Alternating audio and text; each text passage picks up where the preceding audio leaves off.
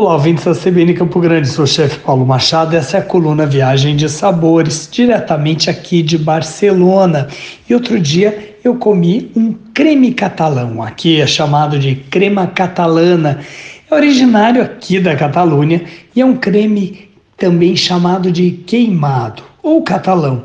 É uma sobremesa à base de leite, ovos e açúcar. Algumas vezes se coloca algum aromático, como um pouquinho de casca de laranja ou até mesmo a canela. Disse que durante o século XVI, nos conventos se cozinhava um creme de leite com consistência cremosa que aos poucos se popularizou. E isso tudo faz com que a crema catalana se torne semelhante a um outro creme chamado de brûlée crème brûlée. É a camada de caramelo que cobre a sobremesa que dá essa semelhança. Na parte da França do Languedoc, eles festejam o Dia dos Pais com o crème brûlée.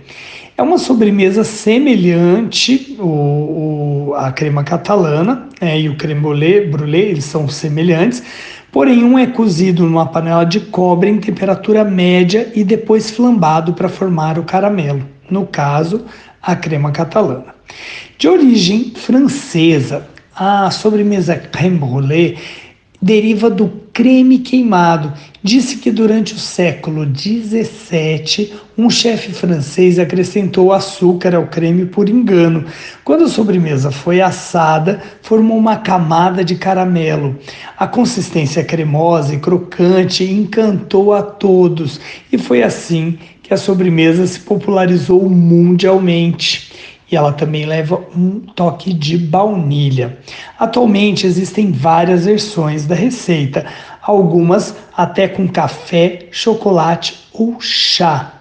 A diferença com o creme catalão é o processo de cozimento. O creme brulee é cozido em banho-maria, o que lhe confere uma consistência delicada e elegante. Esse texto foi adaptado do site Gourmet de México. Se você quiser ver mais imagens ou até mesmo viajar com a gente pelos food safaris, vai lá no Instagram, arroba Machado e arroba food safaris. Até a próxima!